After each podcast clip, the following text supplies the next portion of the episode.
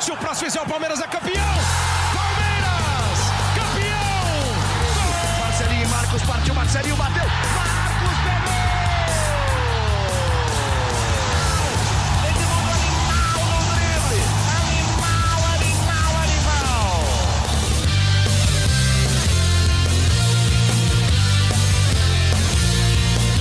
Fala, torcida palmeirense! Começa agora o GE Palmeiras, o podcast semanal do Globoesporte.com sobre o Verdão. O primeiro turno do Brasileirão acabou e acabou com o recorde do Palmeiras. Apesar da queda após a Copa América, o Verdão conseguiu fazer sua melhor pontuação em um primeiro turno. Foram 39 pontos, 3 a menos que o Flamengo. E para fazer um resumão rápido dessa primeira metade da competição, eu vou começar com ele, Tô Ciro, né? Tô, tô, tô, tô, tô, tô. Me chamou, eu vou. e aí, Henrique, o que, que manda? Qual que é a boa? Resumando, resumando o primeiro turno? Resumão do primeiro turno. Foi bom, podia ser melhor. Foi o melhor, foi o melhor primeiro turno do Palmeiras é, na história, né? Nesse formato com, de pontos corridos com 20 times, 39 pontos conquistados. É, melhor do que a campanha de 2009, quando o Palmeiras fez 37 pontos. É, mas poderia ter sido melhor se a gente lembrar que antes do Mano assumir o lugar do Felipão, o Palmeiras ficou sete jogos sem vencer. Poderia ter sido melhor, mas é, olhando de trás pra frente o número de pontos que o Palmeiras fez, é uma, uma- uma ótima campanha, até por conta desse histórico, Henrique. Muito bom. Agora vamos incluir aqui na roda da, do podcast o rei da Pompeia, o dono da Zona Oeste de São Paulo. Felipe Zito, tô, tô, tô, tô, tô, tô. Muito tô, tô, tô. obrigado por essa vinheta, que honra. É, vocês foram bem de fim de semana? Bem demais. Eu fui. Eu tava de folga, mas deu tudo certo, foi tudo bem. Estive na Arena do Palmeiras, a trabalho. Eu te encontrei, Felipe. Mas Pra- como você tava de Então, folga? calma aí, explica direito isso aí. Não, eu tava estudando o time que eu cubro, né? Ah, entendi. E vi um jogo interessante do Palmeiras, mas mais pro lado do- do- dos três pontos, acho que do que propriamente pelo desempenho. Vamos falar um pouquinho. Quero fazer uma confissão aqui. Eu almocei ao lado de Felipe Zito, a gente Sim, comeu uma sim. feijoada ali perto do estádio Palmeiras. Uma delícia, aliás. Muito bom. Bom, Fica hein? o convite aí para os próximos aí, quem quiser participar, é só avisar. Agora vamos chamar diretamente da Moca, ele mesmo. Fabrício Crepaldi, de, de, de, de, de, Estamos cada vez mais chiques aqui. Temos vinheta, temos coisas especiais. Muito obrigado, um abraço para vocês, amigos. Prazer estar mais uma vez aqui. E um obrigado por citar o bairro da Moca, o Principado da Mooca, porque é um lugar maravilhoso. É, exatamente. Fabrício, você tem essa moral no futebol. podcast do futsal e do, da NFL? Não recebo toda essa moral que vocês me dão, por isso que estou muito feliz aqui ao lado de vocês, recebendo até uma vinheta especial. O podcast do Palmeiras te abraça. Muito obrigado com essa citação maravilhosa ao bairro da Moca. Então é um prazer falar com vocês novamente. Eu me formei como pessoa no bairro da Moca, sabia? Sim, senhor. Você estudou, Estudou, na Universidade de São Judas, que É é bem próxima da minha residência. É isso. Vocês estão todos convidados, ouvintes inclusive, a conhecer o bairro da Moca, que é um bairro maravilhoso. É o Principado da Mooca. Vocês, Siamo tutti buona gente. sem dúvida nenhuma, vocês serão muito bem-vindos neste bairro maravilhoso e eu estarei lá para recebê-los. E quem vem da Moca é. Não, tô brincando. Já podemos lançar uma pergunta aí, Manda, manda bala. Lá da Moca, qual foi o, o, o melhor e o pior jogo que se viu do Palmeiras no primeiro turno, Fabrício? Olha, diretamente do Principado da Moca, o melhor jogo para mim foi aquele 4 a 0 contra o Santos, pela forma como o Palmeiras jogou, como conseguiu ne- neutralizar um time que era tão badalado e mostrou ali muita força que brigaria nesse primeiro turno pelas primeiras posições, sem dúvida. Acho que foi um jogo que foi bem impactante pela forma como o time conseguiu golear o, o time da moda, que era o Santos. Passando para o pior jogo, eu acho que não tem como fugir muito daquele 3 a 0 para o Flamengo, agora três, quatro rodadas atrás, porque foi uma atuação realmente tenebrosa que acabou resultando na, na queda do Felipão. Aquele jogo, o Palmeiras foi assustador a maneira como o time não jogou, como ele foi também amplamente dominado. Então, fico aí, já passo para vocês, mas para mim o melhor jogo 4 a 0 contra o Santos e o pior os 3 a 0 sofridos no Maracanã contra o Flamengo. Eu tô de acordo com o Fabrício. Felipe Zito, o que, que você acha? Eu concordo com vocês até quando vocês estão errados, mas nessa vez vocês estão certos. É, acho que Palmeiras e Santos ali no, campeonato, no começo do Campeonato Brasileiro tinha muito da discussão né, do Filipão ultrapassado contra o, a novidade Sampaoli. O Palmeiras deu um chocolate no Santos, né? Foi um baile. Foi um 4 a 0 que poderia ter sido mais, assim, o Santos não viu a cor da bola. É, o Palmeiras foi muito bem. E o pior também, contra o Flamengo, o Palmeiras também não viu. Aí o Palmeiras que não viu a cor da bola, o Flamengo poderia ter vencido demais. Foi, esse foi o, para mim, eu concordo, o pior jogo no Maracanã aí, recentemente. Só pra, pra ter alguém que discorde, eu acho que esse jogo foi é, muito bom, esse jogo do Palmeiras contra o Santos, o 4x0. Mas eu me lembro daquele 1x0 contra o Internacional em casa. É, o Palmeiras Gol do jogou, Daverson? O Palmeiras jogou demais. De, um gol de cabeça do Gustavo Gomes, não foi? Não, Daverson. Foi do Daverson? Acho que foi Daverson. Então eu não me lembro tão bem assim. É. foi não, o Palmeiras jogou muita na bola. pequena área, né? Opinião É. com propriedade, então. Foi no comecinho do primeiro tempo um gol. Isso, é. E aí o Palmeiras se fechou muito bem e, e jogando em contra-ataque, estilo parecido com o que jogou contra o Santos. Naquela partida contra o Santos no Pacaembu, o Palmeiras acabou aproveitando as oportunidades, mas o Palmeiras fez um, um- jogo impecável defensivamente e também no contra-ataque naquele melhor estilo Felipão. Eu me lembro bem desse jogo contra o Internacional. E o pior, é claro, não- acho que aí não tem, não tem dúvida, o, o- a derrota para o Flamengo no Maracanã, o Palmeiras não viu a cor da bola. É, tanto é que o Palmeiras acaba no dia seguinte demitindo o Felipão, pra mim, sem dúvida, o pior jogo não só do brasileiro, mas do, do ano do. Dos últimos anos, Dos eu últimos acho. anos, É. né? O Palmeiras que tem aquela coisa da torcida de ter a palmeirada do ano, né? Que faz tempo até que não, não tinha uma derrota importante. Acho que essa entra nessa conta pela forma que foi, né? A gente até falou muito de derrota vergonhosa. Não vergonhosa, é, a gente usou constrangedora, né? É, pra definir Mas esse você jogo. acha que entra na palmeirada? Ah, eu acho Aquelas que sim. goleadas? Pela é forma que foi. É, passava vergonha para contra times me- teoricamente menores. É, mas eu acho que entra. Eu pô. acho que não entra Pela não. forma que o Palmeiras jogou. Foi constrangedora a do atuação do Flamengo é Palmeiras. bom. É bom, mas então poderia ter sido muito melhor. se for- A impressão que fica é que o É que, é que é, essa mais. coisa da, da, da- Você tá comprando da água santa com palmeirada. o Flamengo. É, essa coisa da palmeirada Não. da década daí, É. aí, né? Que aconteceu É, contra tá. é, Mirassol, contra Água Santa. Goiás. É, Duas vezes o Goiás, né? Curitiba. Sul-Americana e, E no e brasileiro. no brasileiro. time historicamente de menor expressão do que o do Palmeiras. O, o Flamengo Ah, mas foi muito um ruim, baita de um time, mas eh, O concordo. torcedor deve estar bravo que a gente tá falando de É, derrota. vamos- vamos falar de coisa boa, vai. vai. Vamos Vai, falar de coisa boa? Vamos falar da iogurteira. Não, e- então vai. Qual que foi o, o- o golaço vai do Palmeiras no primeiro turno, vai? Eu lembro, eu fui pra Maceió no, no Palmeiras e CSA. É, o Veiga faz um belo gol de voleio ali, né? É, num cruzamento da esquerda, acho que do Johan. Mas eu fico com o primeiro gol do Bruno Henrique contra o Atlético Mineiro. Ele bate de primeira. E, e ali você viu ao vivo o que pouca gente viu ao vivo, né? Exatamente, estava lá. É. E, mas eu fico com o gol do Bruno Henrique no Mineirão ali, que ele pega de primeira. Fa- Ele faz os dois gols da vitória do Palmeiras, mas acho que o primeiro é mais bonito. Todos de acordo? Pra mim também. Gol contra o Atlético Mineiro, Bruno Henrique, primeiro gol foi um golaço. Não tivemos muitos golaços, né, do Palmeiras nesse Brasileirão, se para pra pensar. Então, o Bruno Henrique, que foi um golaço, pra mim leva esta disputa.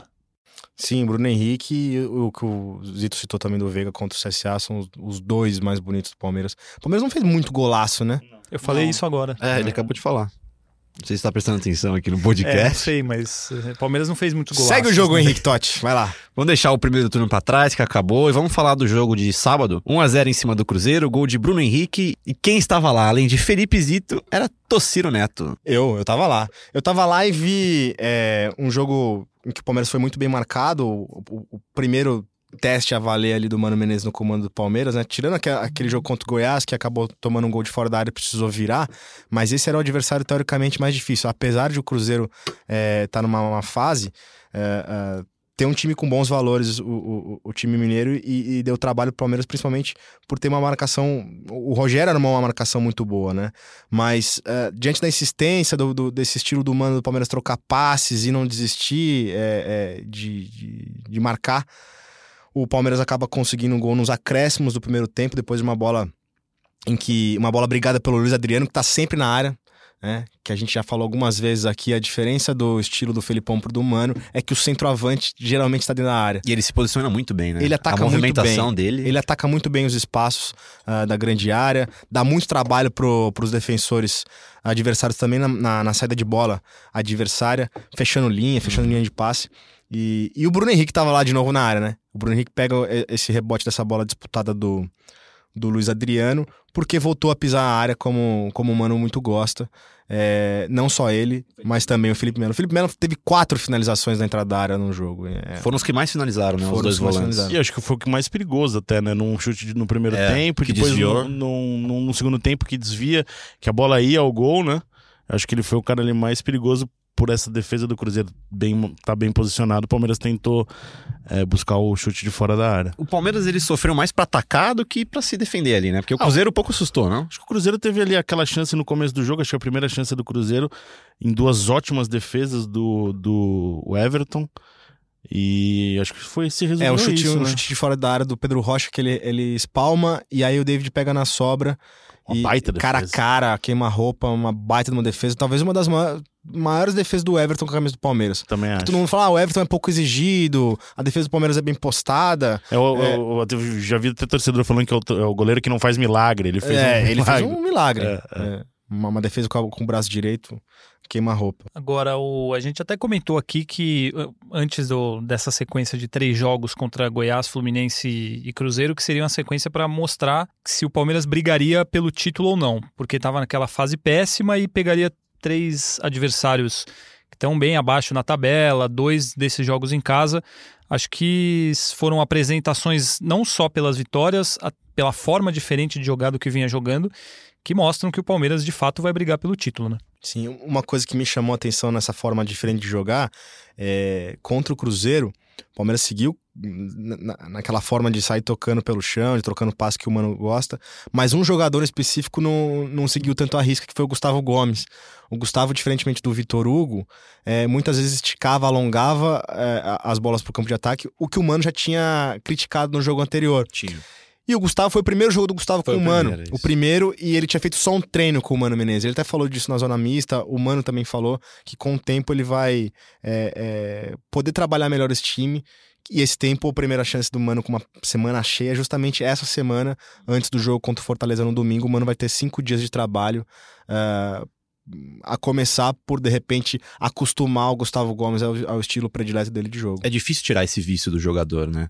De tentar uma bola longa, ainda mais um zagueiro que muitas vezes não tem muita qualidade no passe, No né? primeiro tempo teve até uma tentativa do Marcos Rocha, que eu olhei pro Mano na hora, que o Marcos tenta um contra-ataque, acho que pro Dudu, ele tenta fazer um lançamento, eu olhei, pro Mano, o Mano ficou muito bravo, é, porque por- ele já tinha dado uma cornetada né, nessa tentativa excessiva de ligação direta, e, e ele tá bem atento a isso, e a partir de agora é que ele fala que deve começar a dar mais cara é, da- do comando dele pro time do Palmeiras, vamos ver como vai ser. Mas mesmo assim, é até repetitivo a gente falar isso, mas tem uma mudança claríssima com relação ao que era o time com o Felipão de posse de bola, troca de passes, até essa chegada dos dois volantes mais próximos da área, finalizando mais o Bruno Henrique, até ele, eu lembro de uma coletiva dele falando que o posicionamento dele tinha mudado com o Ricardo Goulart jogando. Ele começa a, a não melhorar, né? A, a ser mais decisivo justamente sem o Ricardo Goulart, né? que aí ele passou a, a, a ter uma- um posicionamento como era no ano passado, quando ele fez vários gols.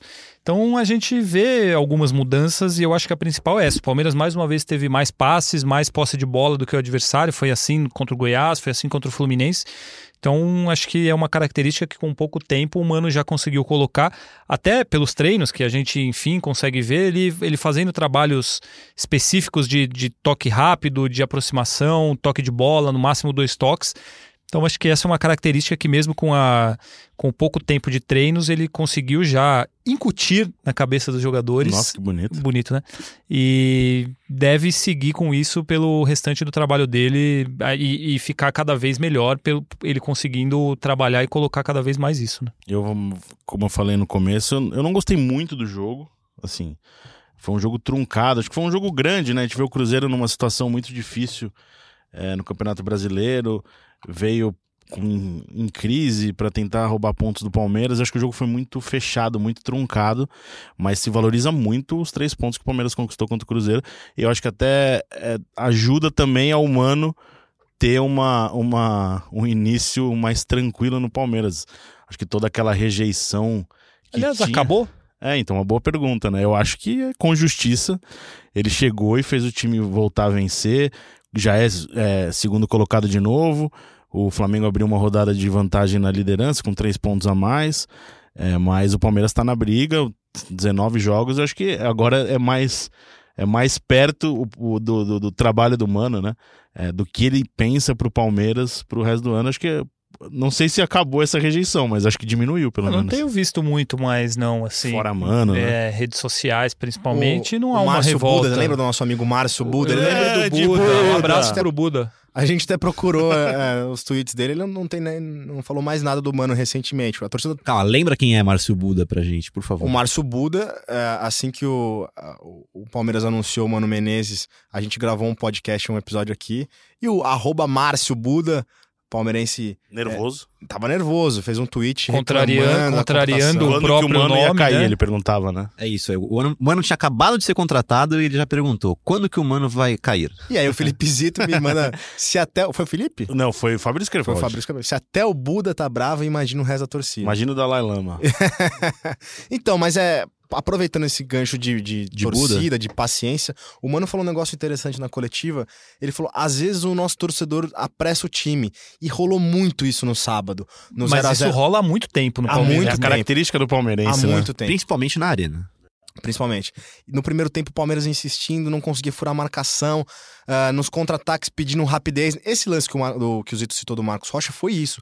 O Palmeiras roubou a bola no campo de defesa, na, perto da área ali, e a torcida já, aquele alarido, né? Já começou a pedir pra esticar a bola, pra ir em velocidade, e o Marcos, acaba, o Marcos Rocha acaba lançando, fazendo uma ligação direta. Quando, na verdade, o que o Mano quer é mais calma, troca de passe pro time chegar eh, bem, com, com, com posse de bola ao ataque. É, se a torcida entender isso e, e ficar mais tranquila no jogo, é melhor pro time, pro resultado dentro de campo e, e tende a muito a melhorar. Vamos falar um pouquinho de Lucas Lima agora?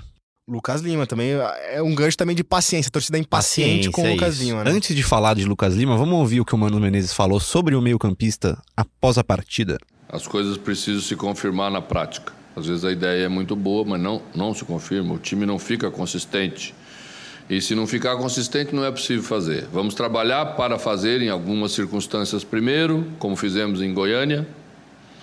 É, depois, para, para uma ideia mais, mais fixa, mais permanente, para ver se se sustenta, se a equipe tem estabilidade para manter mais posse de bola. Quando você escolhe um jogador como o Lucas Lima para fazer uma segunda função de meio-campo, o seu time precisa ter capacidade de propor jogo e precisa ter mais a bola. É isso, né? O time precisa ter a bola, né, Tociro? É, ele falou que ele não quer que o, o Lucas Lima seja um marcador.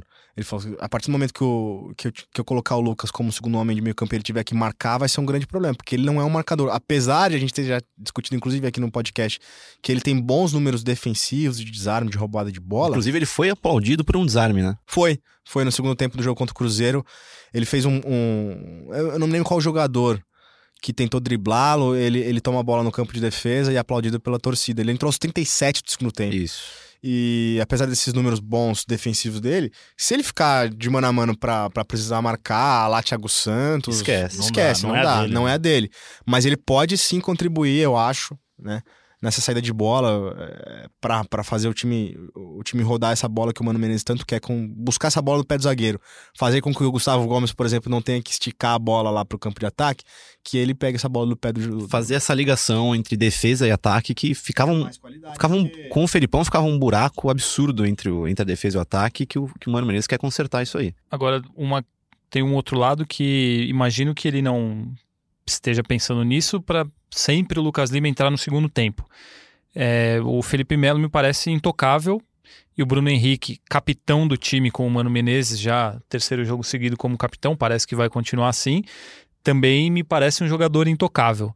E aí o Lucas Lima entraria como? Isso ele fala mais como uma alternativa para mudar o jogo? Ou o que, que ele pensa com relação a isso? Eu acho que pode ser em jogos em casa contra adversários mais fracos. né? Mas aí ele fracos. tiraria um dos dois Eu volantes? Eu acho, a Lacuca, assim. Se bem Foi que a o- ideia dele contra o Goiás, né? É. Quando o Lucas entra expulso, ele entra ali como segundo volante. Eu não lembro exatamente na vaga de quem agora. Mas aí tiraria quem? O É, Melo ou o Bruno Henrique? Tiraria ele tirou o Bruno Henrique, se não não, mas eu digo pra começar jogo assim. Ele colocaria o Bruno Henrique no banco? Eu, por exemplo, acho que o melhor é colocar o Bruno Henrique, né? Pra deixar o Bruno Ah, não, Henrique. o Felipe é o, o, Felipe É é o primeiro volante. Dificilmente sai É daqui. que eu, eu não consigo ver ele fazendo isso. Ele, do nada, tirando o É, Bruno também Henrique não, do é. time É, não, pra, não pro faz Lucas sentido, Lima não. ser titular. É, não faz Eu acho que é sentido. mais uma necessidade mesmo ali de tentar recuperar o- um jogo que tiver atrás do marcador, para dar ao time mais possibilidade de ter posse de bola, pressionar o adversário, pode ser uma opção. Eu não vejo, eu acho que ele mesmo como, como opção no time titular Eu- eu- assim, neste momento. Contra adversários que teoricamente são muito mais fracos, eu acho que é uma opção. Se ele pega um contra o CSA, por exemplo, daqui a, a- a duas rodadas. Daqui a duas rodadas, né? Pega Fortaleza e CSA. Isso. Eu imagino que possa ser. Em casa, jogando contra É. o CSA, ele pode Pode ser, com o Lucas pode Lima. Não, e o Mas- CSA joga todo mundo Só atrás. um Exato. adendo aqui, ó. Lucas Lima entrou no lugar do Ramires, Ramires, contra o é Goiás. e o Ramires e Bruno Henrique na ocasião. E aí, nesse, Que o nessa Felipe ideia, Melo estava suspenso nessa no caso. ideia de jogo, o, o Ramires seria o cara que mais sai pro jogo. Ele troca, ele trocou para entrar o Lucas Lima, mas mantendo um, um marcador, que nesse caso foi o Bruno Henrique. É, eu sinceramente não consigo imaginar o- ele tirando o capitão do time dele, um jogador que fez gol agora contra o, o Cruzeiro e é não vinha bem recentemente, melhorou com o, com o Mano, eu não, não sei. Ou talvez ele queira fixar ou definir. O Lucas Lima agora é segundo volante e ele vai disputar a posição com esses jogadores e vai entrar quando o time precisar, quando um dos dois estiver suspenso, machucado, ele entra. E não naquela de ah, agora o Lucas Lima entra como meia, agora ele vem volante, enfim. Eu, para mim, se ele tá pensando em fazer isso, ele vai. é, o Lucas. Lima vai ser reserva. É, e vai ser um reserva do Bruno Henrique, por exemplo. Enfim, e aí entraria nessa questão de mudar jogo. Eu não vejo ele tirando o Bruno Henrique do time titular para colocar o Lucas Lima. Tem a coisa também de, de deixar o cara motivado, né? Ah, sem dúvida. É, Ah, sim. Mostrar que confia no trabalho dele, que tem tentado. que O Filipão fazia muito bem no começo do- da passagem dele, né? Ah, e o Lucas Lima ficou três jogos seguidos sem nem ser relacionado. Nos, na última na reta final do Felipão, três jogos sem nem ser relacionado. Acho que o Mano tá tentando reerguer o, o Lucas Lima. É uma forma, como você falou, de E ele dar faz, mais ele faz isso bem também, né? Ele comandou o Cruzeiro com um vestiário pesado ali, com Thiago Neves, Fred. É, bastante É, gente durou, experiente. durou né? bastante, Durou- mas durou uma bastante, hora mas, obviamente, deu problema, mas durou O- muito tempo. E até na semana, na semana passada, nos treinamentos é, que nós vimos na academia de futebol, o Lucas jogou mais recuado, né? Ele, no primeiro momento, só com reserva, jogou ao lado do Thiago Santos. E numa segunda atividade é, de construção de jogada e de finalização, ele era o cara que começava o jogo junto com o Thiago Santos ali. O Matheus Fernandes estava junto também. Também, é isso. É, então é. Na zona Acho- mista, na saída do, do jogo de sábado, o- o- a gente falou com, com o Lucas Lima sobre isso. Ele falou: é, não conversei muito ainda com o Mano, mas ele já me, me comunicou que eh, ele me dá liberdade justamente para fazer isso, pra chegar, me aproximar dos caras, dos zagueiros e, e, e rodar a bola. Então, assim, eh, não sei se ele não quis abrir ali uma conversa do- do- com o Mano, mas ele já deu a entender que o Mano já pediu pra ele de fato. E o Mano falou isso na coletiva também, né? A gente acabou de escutar ah, essa ideia do Mano de, de aproveitar o Lucas como segundo homem de meio campo. Eu lembro dele fazendo muito isso no Santos. Ele, é, eu tenho a imagem clara na cabeça dele buscando a bola perto dos zagueiros ali. Não sei se aí era uma. E lá ele jogava como um meia, meia armador mesmo. Não sei se era uma questão do- de como o time do Santos era, era formação tática, enfim. É, eu não sei se seria mais ou menos isso.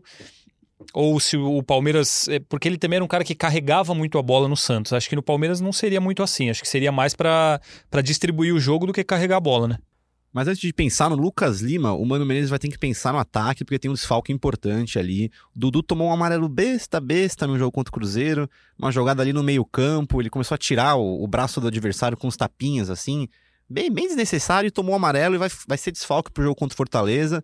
E tem muita gente perguntando quem o Mano Menezes vai usar. O arroba FB Salomão pergunta se o Ivan Angulo tem chance de jogar, o colombiano da base. É, Zito, o que, que você acha? É, o Rafael Oliveira também perguntou aqui justamente sobre o substituto do Dudu, é, pelo que a gente observa quem pode entrar no time. O Fábio Kovac também perguntou se é a é oportunidade do, do Angulo. Eu não vejo o jogo pro Angulo no fim de semana. Eu acho que ele vai dizer Rafael. É, não, não vejo. Eu sei que cria muito uma expectativa é, para o torcedor conhecer né, o Angulo. É um jogador que teve destaque na base, teve investimento do Palmeiras na contratação dele, mas eu acho que ele vai dizer Rafael. O que você acha, torcedor? Quando, se fosse o, o, o Filipão técnico, a gente poderia cravar aqui que, não, que ele não daria chance pro Angulo. A gente até fez uma matéria um tempo atrás, conversando com, com o pessoal de dentro do Palmeiras, eles diziam, ó, esse ano eu acho, para não dizer impossível, muito improvável que o Angulo tenha chance. E, e mesmo assim o Angulo é, foi convocado para o Sub-23 da Colômbia, inclusive teve uma sondagem é, da, das- da, da Federação Colombiana para ele para a principal.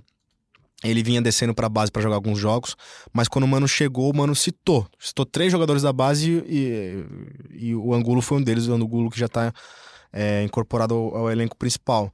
Eu acho que pelo menos ele tem que, tem que levar o Angulo pro banco, assim, para mostrar, como a gente tava falando aqui do Lucas Lima, mostrar que, que, que confia no, no, no, menino, que motivar o menino é, a, a, buscar seu espaço dentro do Palmeiras.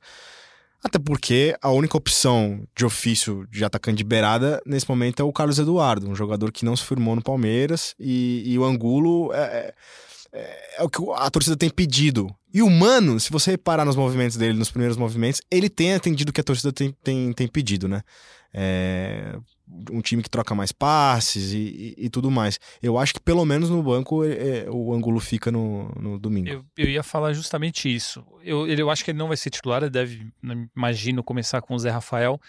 Mas assim, o Mano é, é um cara extremamente inteligente. Ele sabe que a torcida tinha restrições com ele, e parece que essa restrição está diminuindo, está acabando. E ele sabe que a torcida não sei o motivo exato, ama o Angulo e pede que o cara jogue de qualquer jeito. Palmeiras ganhando lá de 2 a 0, 20 do segundo tempo, para mim ele vai colocar o Angulo para obviamente dar uma chance para o jogador, porque parece que realmente ele tem bastante potencial, mas também para mostrar que ele ouve a torcida, para dar, dar um criar um, uma empatia também maior com os torcedores, sendo uma alteração que não altere em nada a questão da partida, o Palmeiras não corra riscos, eu acho que ele tem boas chances de ganhar uma, uma chance no time durante a partida. Como titular, eu acho que ainda não, mas durante a partida, por, por vários motivos, eu acho que o Angulo pode, pode aparecer e esse aí do, do Mano criar essa relação com a torcida, eu acho que pode ser um, um fator importante para isso. Até porque na apresentação, na coletiva de apresentação, ele falou sobre criar espaços para que esses jogadores da base tenham oportunidade. Tá criado um espaço com a suspensão do Dudu, né? Eu imagino que. É, não sei se ele vai ficar no banco, mas pelo menos relacionado, convocado para viajar e de repente seu corte final. É, o Angulo foi relacionado uma única vez, que foi contra o Grêmio no Brasileirão. Na, na, oportunidade, o Felipão tinha poupado todos os titulares, os principais titulares, e aí o Angulo acabou ficando no banco, não teve chance, mas já teve aquela experiência de viajar com o elenco e, e tudo mais. Uh, por que, que a torcida gosta do Angulo? A gente vê pouca coisa do Angulo, né? Mas é, o, o, Palmeiras contratou o jogador, o colombiano, depois ele se destacar pela seleção de base da Colômbia e, e, e, pagou um preço alto, né? Pagou 3 milhões de dólares, 12 milhões de reais na época, né, Zito? Em, em março, acho que. Do Envingado, né? O time é, do, do Envingado da é. Colômbia. E, e, quando ele tem descido para base, tem jogado bem, tem sido convocado para a seleção colombiana. Tem a coisa que o Fabrício fala direto também sobre estrangeiro, né? Parece que o torcedor brasileiro adora jogador estrangeiro. É, não conhece, é não gringo, conhece. já mas tá bom. Já sempre tem um, é, já tá com um crédito maior porque é estrangeiro. Eu não, não consigo entender isso, mas acontece. Ô Zito, não sei se não, não sei o que você acha. Acho que a torcida do Palmeiras gosta tanto do, do Angulo assim, porque entre na, na aposta e no que o torcedor já sabe que talvez não dê certo, que é o Carlos Eduardo, eles preferem na aposta, não? Eu falo, eu acho que é principalmente porque o Palmeiras tem a necessidade de ter um jogador de velocidade. Faz falta pro Palmeiras não ter um jogador de velocidade. Fez falta contra o Cruzeiro. O Zé Rafael entrou, foi bem, mas não é um jogador que vai puxar contra-ataque. É, seria o Carlos Eduardo esse jogador, né? Mas até agora não, não deu certo. Eu acho que pode ser sim, pode ser pelo que o torcedor viu e pegou birra do Carlos Eduardo pelo que viu, né? É, e por ter essa necessidade de ter um jogador. O Palmeiras se acostumou a ter jogadores rápidos né, nos últimos anos. É, o que teve mais destaque foi o Keno.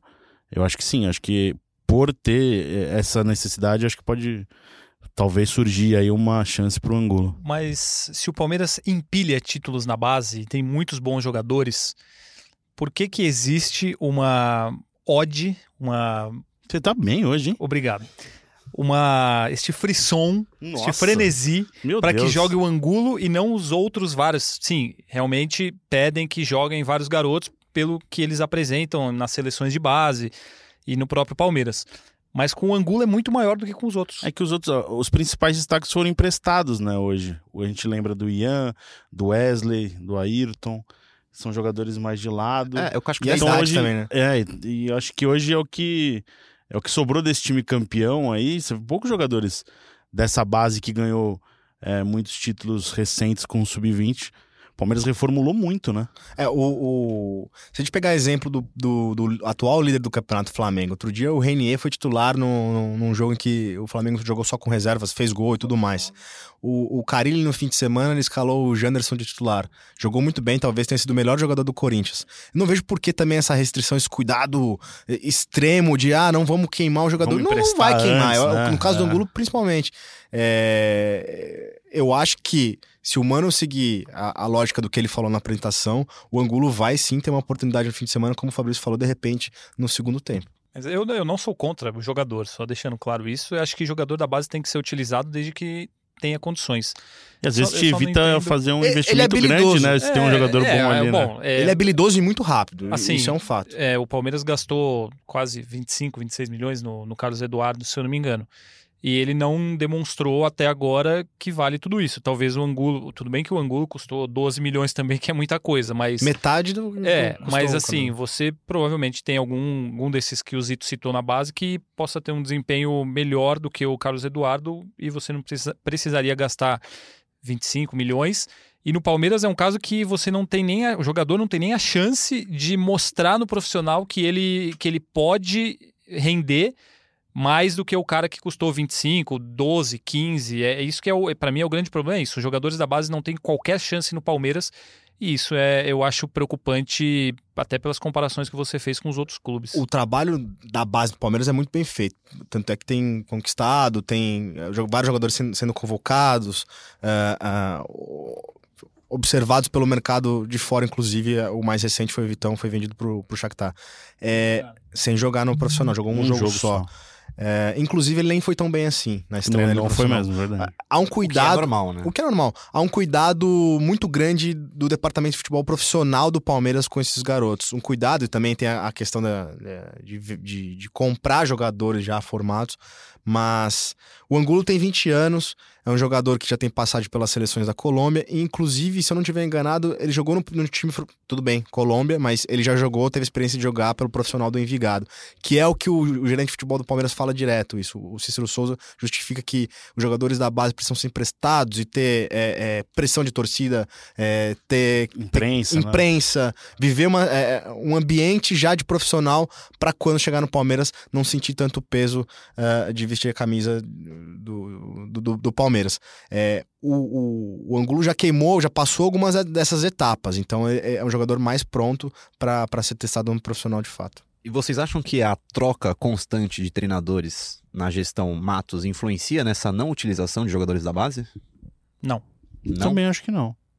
não acham? Não, Não. porque todos passam e nenhum usa, acho que não é um problema dos Acho que é a técnicos. filosofia do clube mesmo. Eu acho que influencia um pouquinho, porque assim, o treinador chega, ele tem que mostrar resultado logo de cara, tipo o Mano Menezes agora. Ele vai apostar no moleque da base pra trazer esse resultado? Não, ou ele vai na sentido. certeza do- dos caras que já estão no elenco? Mas eu acho que já é uma filosofia de clube, né? De, de, de gestão do departamento de futebol. O Palmeiras tenta manter ao máximo os jogadores do time profissional e para fechar a conta, para pagar a conta, precisa negociar alguém.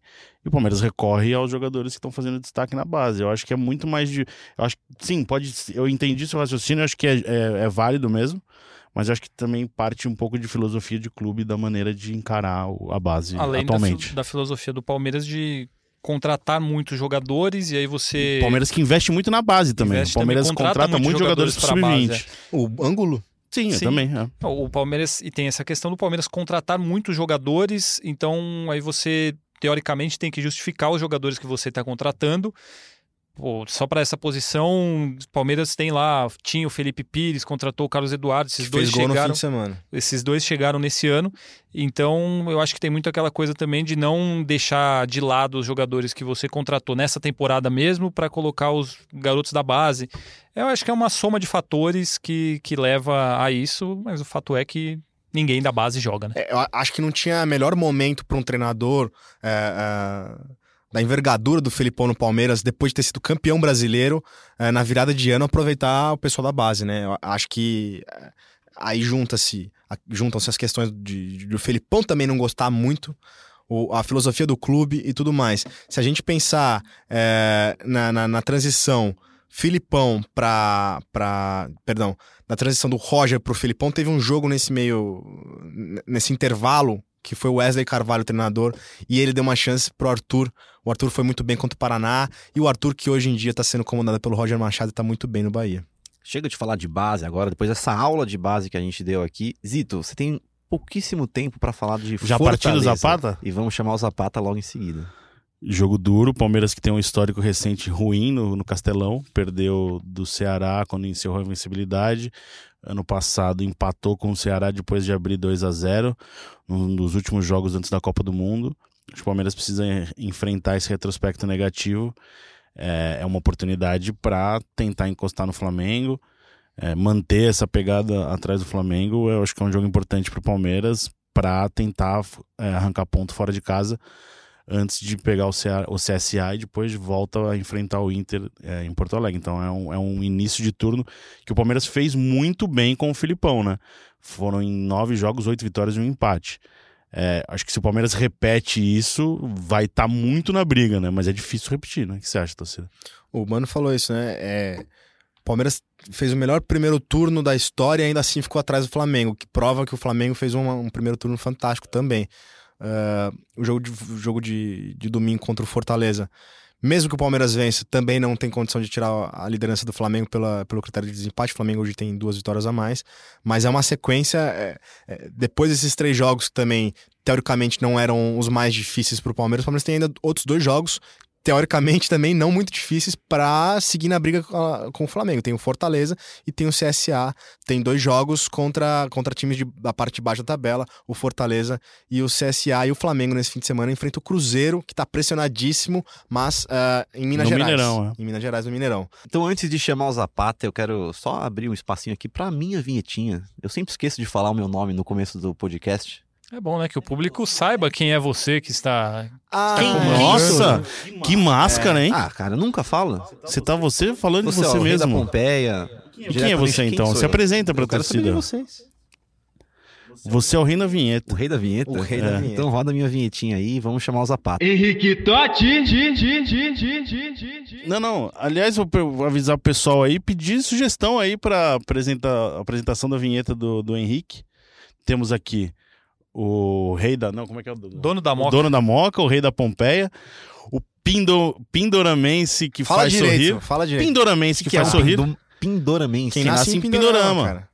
Pindorama é o quê? É uma cidade É, São senhora. Paulo. Não, não é. O nosso público tá é muito geral. Ah, tá bom, entendi. Pindorama é o antigo Ou- nome ou- do Brasil, aqui é cultura, cara. Manda. O antigo nome do Brasil antes de ser descoberto pelos portugueses. É um nome indígena que significa Terra das Palmeiras. Aliás, que mais, mais, Legal. mais, que me fugiu a palavra, mais propício do que isso pro Gé Palmeiras, impossível. Então aí, manda a mensagem pra gente no Twitter. É, hashtag GE Palmeiras. A gente Que quer a gente saber vai qual criar é o, o slogan O do slogan do Henrique Totti. Totti. Crie meu slogan. Partiu Muito Zapata. obrigado, Felipe Zito. Obrigado, Henrique. Obrigado, Fabrício. Muito obrigado. Sempre um prazer. Obrigado, Tociro. De nada, cara. E partiu Zapata. Partiu Zapata, sai que é sua, Marcos! Bateu pra fora!